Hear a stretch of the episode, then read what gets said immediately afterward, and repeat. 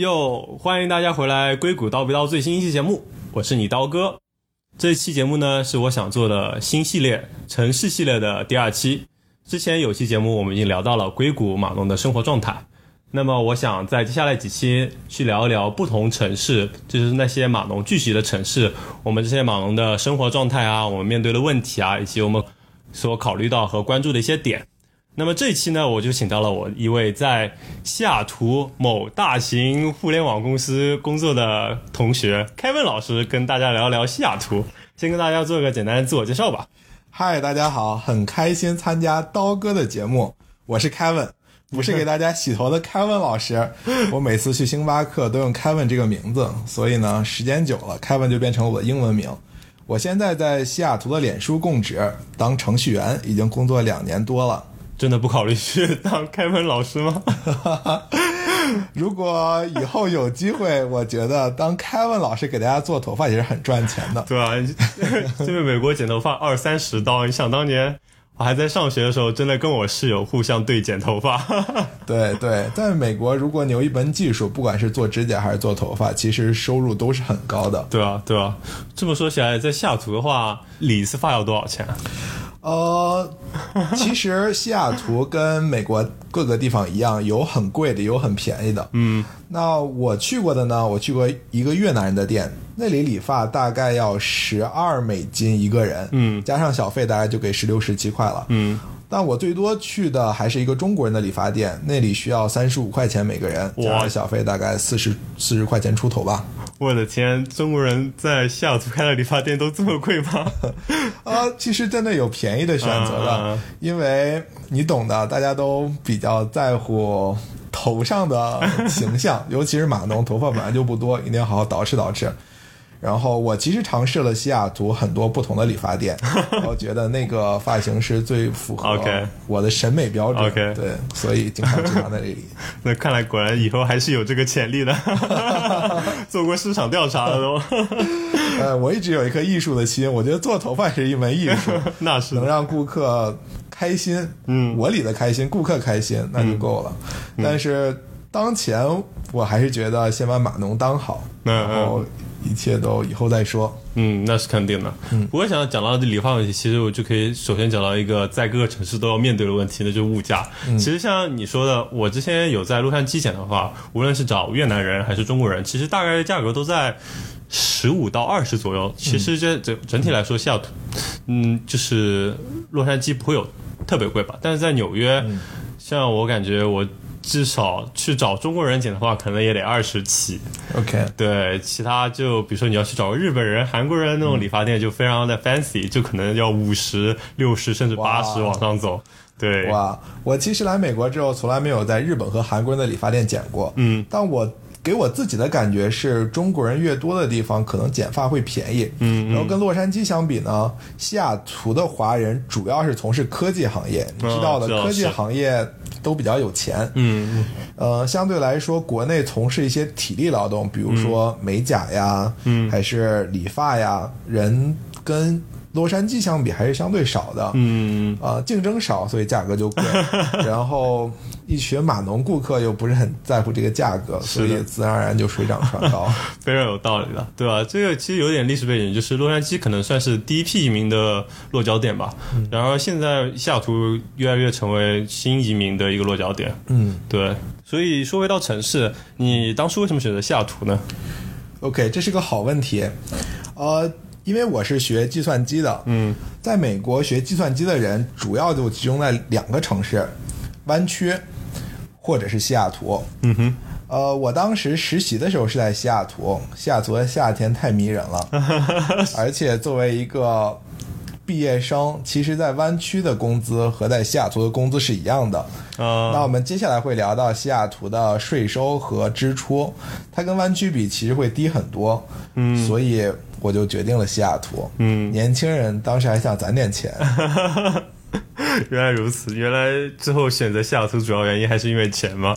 当时感觉钱还是占了很大的一部分因素。对，是，据我所知，当因为西雅图跟湾区，你当时有个优势是，当时 New Grad 入职是可以拿到相同的工资，是吗？对的，对的，对。呃，据据我所知，在美国，不管你是在谷歌呀，还是在脸书，这两家公司在湾区，就是他们总部和在西雅图的分部，工资是完全一样的。作为刚毕业的学生来说，呃，所以呢，西雅图就会相对来说有一些优势。首先是西雅图作为华盛顿州，它是并它没有收入税，无形当中其实就节省了百分之十的钱。对，这个还是很夸张的。不过其实我知道，大部分公司其实如果你是选择西雅图，会比你在总部，就是如果在湾区的话，会稍微低一点。Google 的话，其实据我所知，也不是所有的人都能拿到跟总部一样的。工资吧，就比如说总部的 New Grad 是入职是十三万左右，嗯，那么西雅图和洛杉矶就可能是十二万。但是可能是，比如说，如果是你做过实习再回来，或者可能一些其他情况，可能是会拿到同薪。但是在这种同薪情况下，又少百分之十的税，那真的是差很多。因为大家都知道，码农的收入算是中等收入，所以说他税收大概我觉得人均到有百分之三十几吧。当然大家会不一样，差了百分之十，那就真的是差了很多。是的，是的。而且西雅图跟湾区比，它更有一种城市生活。嗯哼，呃，湾区。不知道大家了不了解，它主要分为南湾和北湾。那南湾最大的城市就是圣何塞，北湾最大城市旧金山。嗯哼。呃，不管是哪个城市，我相信住在湾区的码农想去这两个地方，都需要开车开一段时间的。嗯。但西雅图的好处是，大部分的科技公司其实都离西雅图相对来说非常的近。对。比如说谷歌西雅图、亚马逊或者是脸书，他们其实到西雅图市中心只需要五分钟开车的距离，呃，步行也只需要二十分钟，相对来说还是方便很多。而且西雅图其实作为一个。呃，跟科技行业一块兴起的城市，我个人感觉它还在飞速发展。嗯哼，呃，我之前看过一个报道，说过去三四年美国净流入人口，其实西雅图的排名非常靠前。嗯，呃，能排到 top five。嗯哼，所以直直接就导致了西雅图的房价每年都在涨，每年都在涨。那华人又喜欢买房，所以我周围很多朋友都已经买房了。跟我同期入职脸书的同事，我目前是唯一一个没有买房的华人。你这么说也是，我之前也看到报道说，可能现在湾区当然房价也还会涨，但是已经增长的速度放缓。但是西雅图大家都觉得还远远没有达到那个饱和的程度。是是因为湾区房价已经很贵了。嗯。呃，我个人觉得，如果房价比双码农挣十年的工资还要高的话，那上涨空间其实就不是那么大了。嗯嗯。但是西雅图，西雅图的房价跟湾区相比，其实还属于一个低位。嗯。啊，哪怕你是一个人是码农，其实买一个房子也是没有那么的紧张。嗯嗯。所以我个人觉得还是有上涨空间的。而且最近亚马逊的股价涨得非常快，云服务又招了很多的人。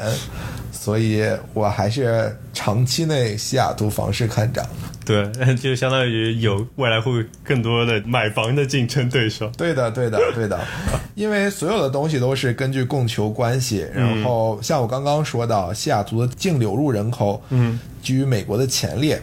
对，那人越来越多，那土地在那儿摆着，不可能随意的增长，所以相应的房价就要上涨。这就说到西雅图这个城市的特点嘛，它其实是一个从一大片森林中挖出来的一个城市。对的，对的。所以说它其实可实际可以用的建筑面积可能也没有特别大吧。对的，对的。嗯，而且西雅图其实东面是有一座山的，因为山的原因，所以导致只有山的西面，也就是平原地带可以建房子。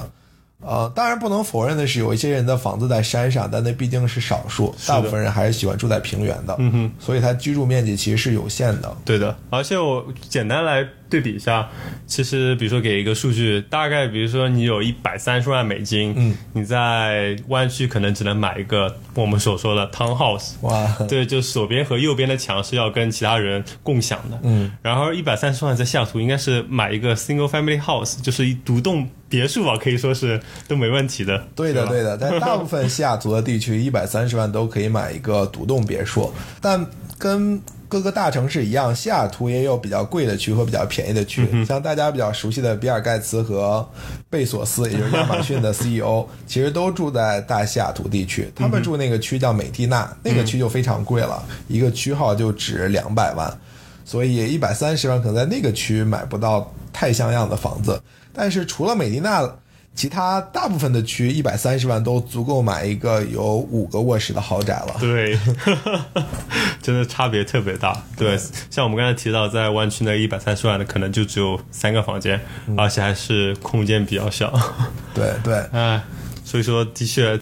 一个是收入多，另外一个房价便宜，怪不得会有那么多人跑到西雅图去。对，是，其实西雅图的气候也蛮宜人的，尤其是夏天。西雅图夏天摄氏温度最高也不会超过三十五度，所以大部分西雅图的住户都是没有空调的。嗯，我自己在西雅图度过了三个夏天，我个人感觉最热那几天其实。也就三十五六度的样子，跟国内比还是舒服太多了。不过对气候这点，我只保留意见。我的确承认西雅图的夏天很棒，但是其他三个季节都是阴雨绵绵，或者是见不到太阳。我觉得很多人都因此其实也就考虑不去西雅图，因为真的是听说西雅图因此抑郁率在其他城市中算是排名靠前的。呃。对，其实，在我去西雅图之前，也很多人跟我说西雅图常年下雨。其实我在西雅图度过的第一个冬天，确实觉得有一些压抑，因为西雅图纬度比较高，所以每天晚上四点天就黑了，又加上天天都是多云，常年见不到太阳。对，嗯，不知道是气候的原因，还是个人心理的原因，总是多多少少会觉得有一些些别扭。嗯。但是，其实，在西雅图待的时间久了，嗯，你会发现在冬天的西雅图、下雨天的西雅图，其实有很多东西可以做。嗯，一个简单的例子就是，如果在西雅图市区下雨，那么在东面的山上就是下雪。所以，西雅图很多青年，尤其是程序员青年，都喜欢去滑雪。开车一个小时，你就可以到著名的滑雪场 Snoqualmie。对，这一点的确是非常棒，因为相当于在湾区的话，想去滑雪得开四个小时；洛杉矶的话也至少得开两个小时到 Big Bear。嗯，然后纽约的话，当然有两个小时可以到的滑雪的地方，但是好的滑雪场都得开四个小时。所以你基本要去就是得住一晚，但是听起来西雅图这就可以当天往返了。对的，对的，西雅图市区旁边其实有三个滑雪场，我刚刚提到一个小时车程的那个滑雪场叫 Snoqualmie，嗯，然后开车两个小时到两个半小时还有两个滑雪场，一个叫做 Crystal Mountain，一个叫做 Stevens Pass。另外两个滑雪场其实雪质都是非常好的。如果你是疯狂的滑雪爱好者，向北开三个半小时，你就可以到了 加拿大。对，到了加拿大。然后温哥华冬奥会的时候，有一座非常出名的滑雪场，就在加拿大温哥华市的北部一一点点。哦，我的天，那简直美滋滋啊！对，，Whistler 滑雪场。每年很多明星都会去 Whistler，，就会特地飞到加拿大去 Whistler 滑雪的。我的天，那不是还可以偶遇明星？虽然说带着雪镜也看不出来。是的，是的。所以说，你总体怎么评价在西雅图的生活呢？我觉得西雅图是一个非常安逸的地方。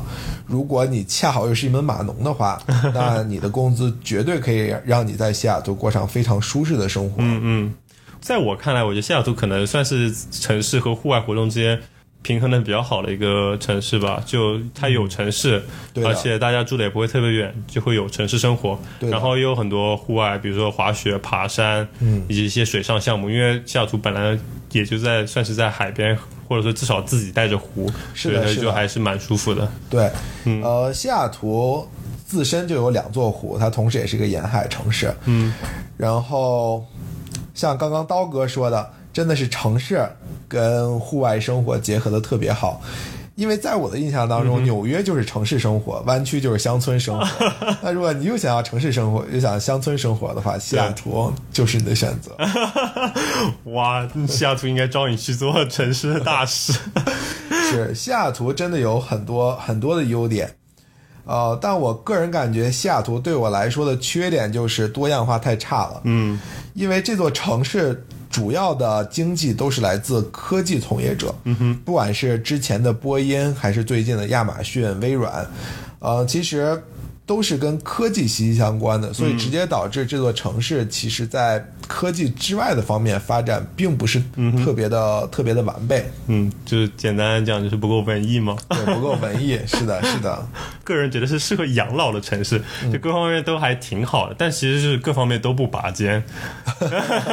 啊，也可以这样说。嗯，呃，养老的话，我其实觉得南加州更适合养老。OK，嗯，但西雅图非常适合家庭生活。如果你就天天想带娃散散步，在草坪上跑一跑，然后每天在屋里做一做饭，然后收拾收拾家务，教教孩子，那我觉得西雅图真的非常适合这样的生活。对，但像你之前有提到你自己有在湾区，其实也有待过一段时间，就是因为你经常出差嘛。对，那你觉得相比之下呢？因为对于生活在纽约的我来说，我我觉得西海岸这些地方都是 country life，就是都是乡村生活。在西雅图跟在湾区可能差别也不是特别大，大家主要平时周末的活动是爬爬山，嗯，玩玩水，然后大家组织一个桌游局，或者最多烤烤肉，就感觉 that's it，就。是的，是的。你觉得呢？比如说，就拿这两个地方做对比。好的，确实因为工作原因，我会经常去湾区出差。嗯，那我个人感觉呢，西雅图和湾区生活方式下面还是非常相像的。嗯，但是西雅图的优点是它是一个城市。嗯，所以你可以通过步行的方式去电影院、去艺术馆、去买菜。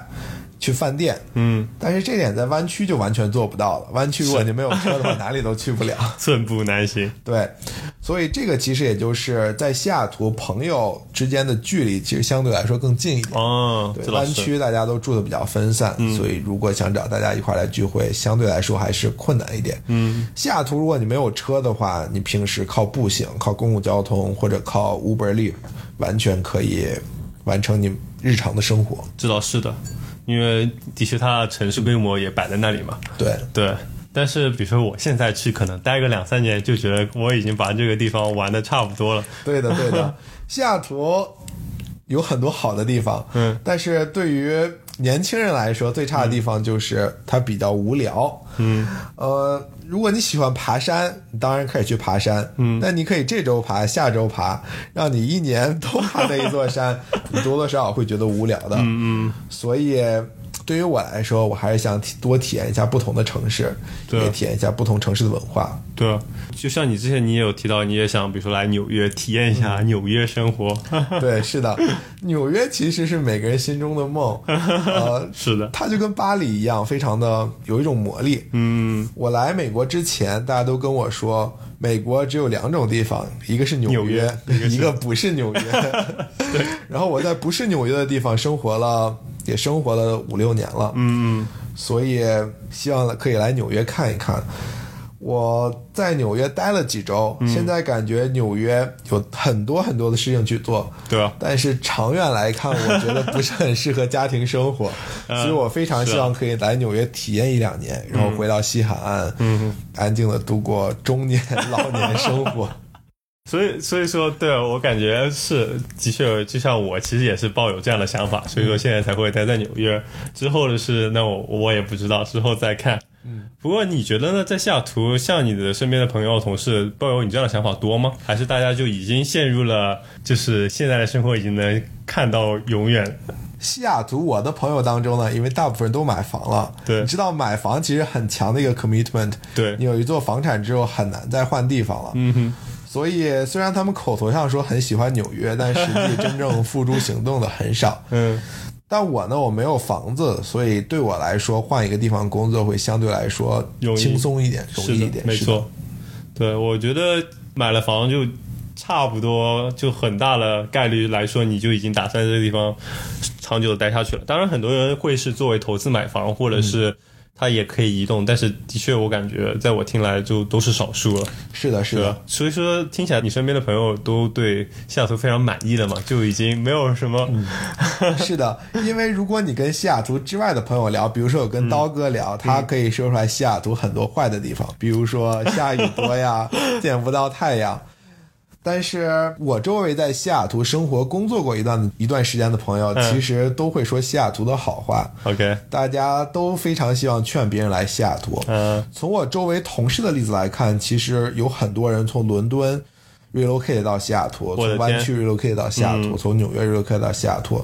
从西雅图出去的人有，但是相对来说还是比较少的。OK，因为当你体验了西雅图挣的又多、花的又少的生活，呃。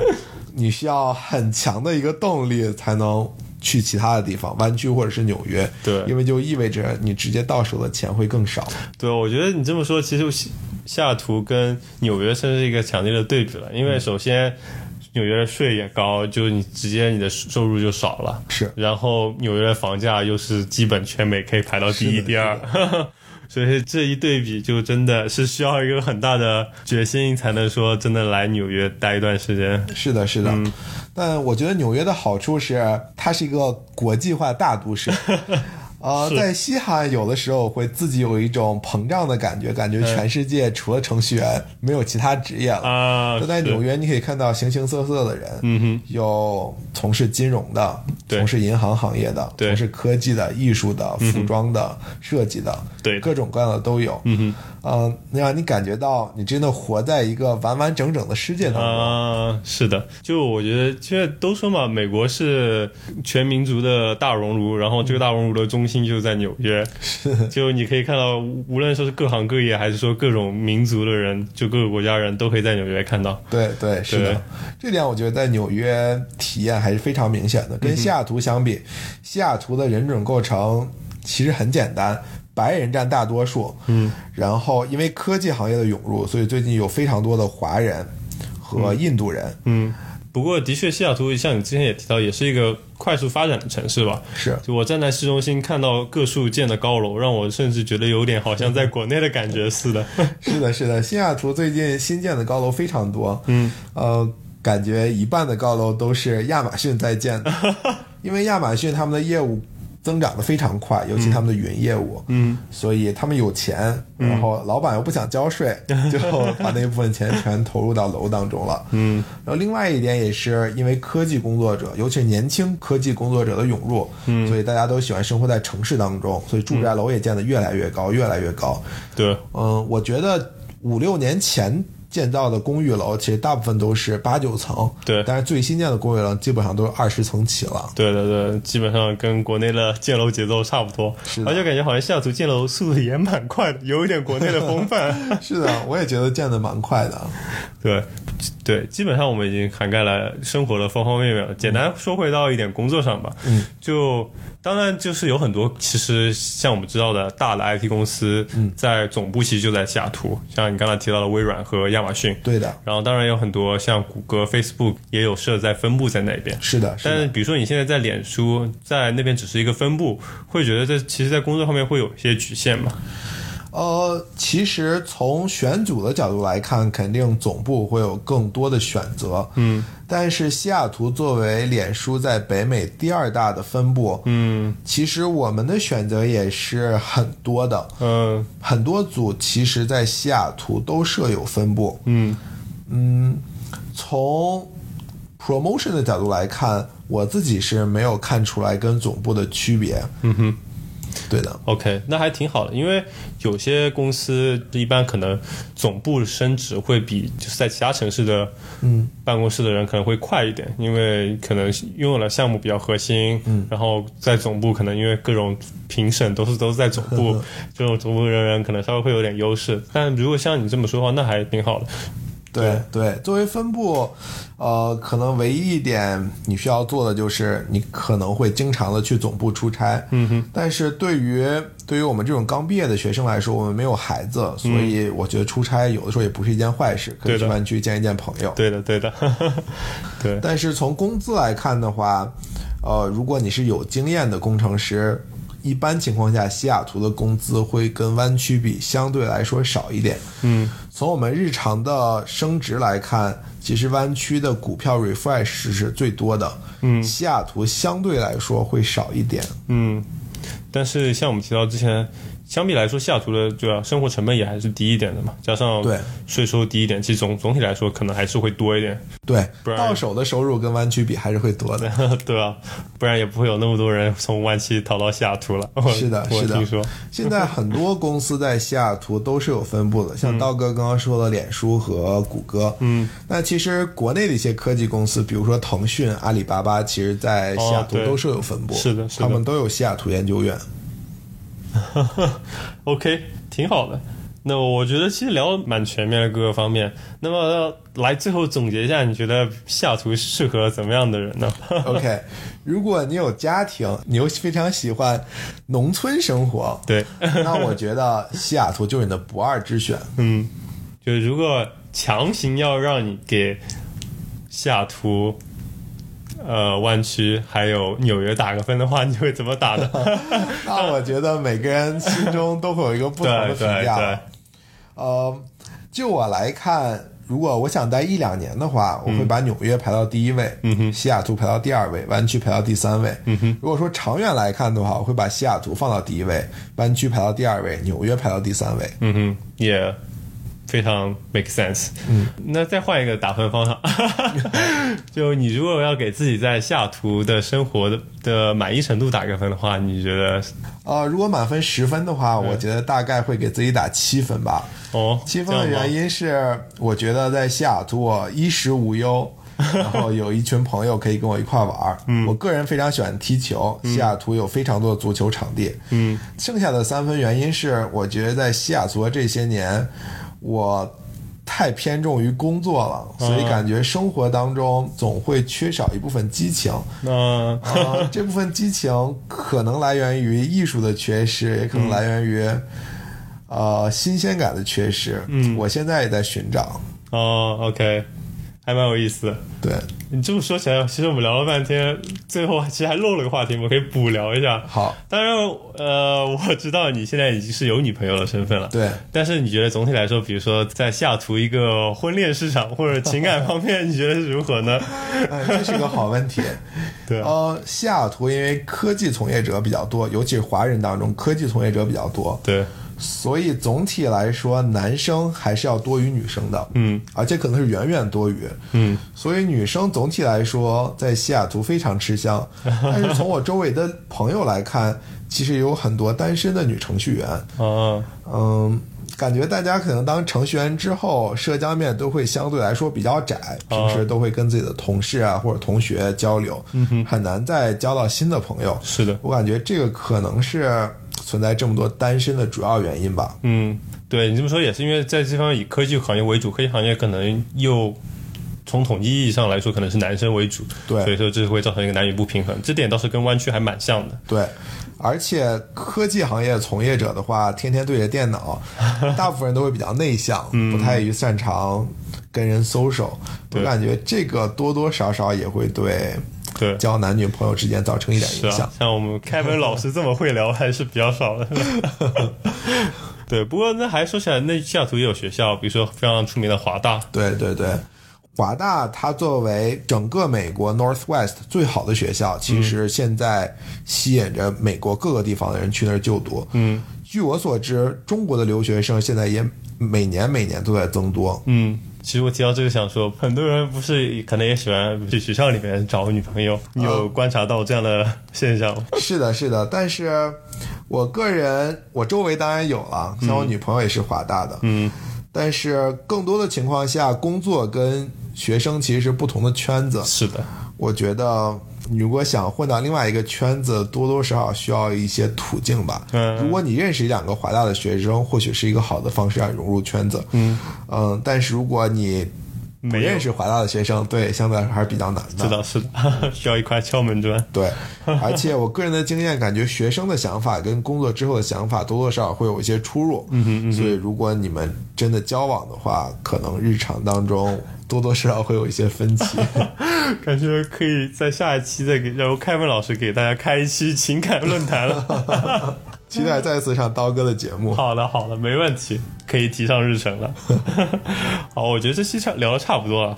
那么之前其实也已经总结完了，那我们就直接跟大家说再见吧。大家可以期待我们下一期节目。好，谢谢大家，好，拜拜，拜拜。